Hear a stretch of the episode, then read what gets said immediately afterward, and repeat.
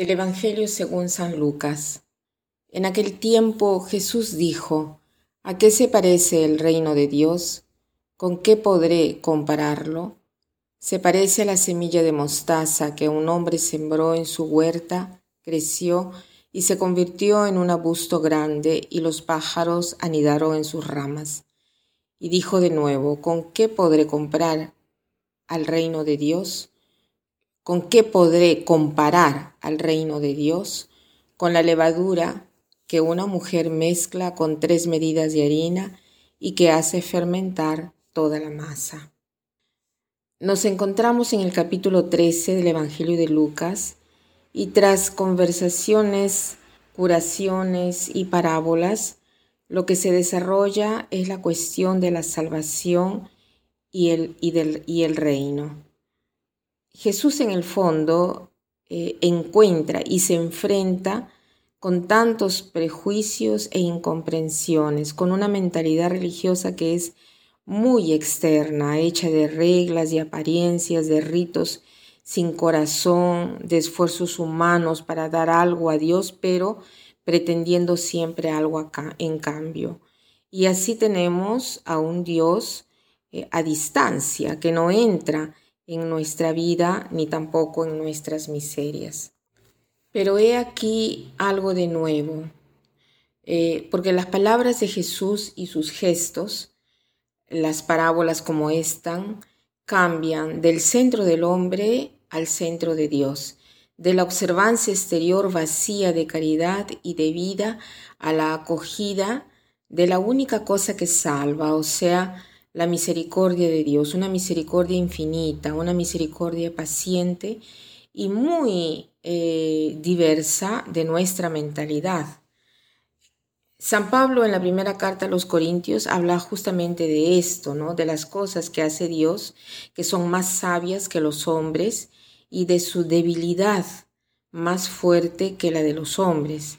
¿no? En efecto, ¿qué cosa hay eh, de más pequeño, de débil para nosotros, que una semilla que cae sobre la tierra y muere, o de un pequeño puño de levadura que se pierde en una masa de harina. Y esto lo, lo está diciendo Jesús. Es ya el reino en acción. Es ¿no? Eh, la vida que de un modo silencioso y potente está ya creciendo, renovándose, con el fin de que todos puedan gozarlo y que puedan encontrar refugio, así como los pájaros y las aves, ¿no? y, y que puedan encontrar también fuerza para el camino. Jesús quiere abrir nuestros ojos para que podamos ver aquello que a primera vista nosotros no vemos, o sea, la fuerza de su vida, que es vida de Dios.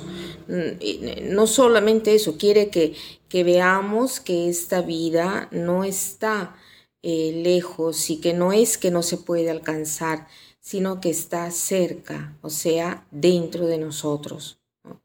Son parábolas que eh, nos hablan de la encarnación, porque se encarnó eh, Jesús y entró en nuestra humanidad, así como la semilla ha entrado profundamente en la tierra y, también eh, la levadura en la masa, ¿no?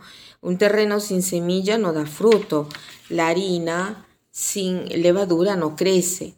El reino es una cuestión de interioridad, ¿no? que se manifiesta externamente, es una cuestión de acogida, que nosotros acogemos si es que damos espacio a este don del Espíritu Santo, ¿no? Una pequeña semilla potente. Entonces, solo entonces, penetrará el alma y el cuerpo hasta irradiar hacia, hacia afuera.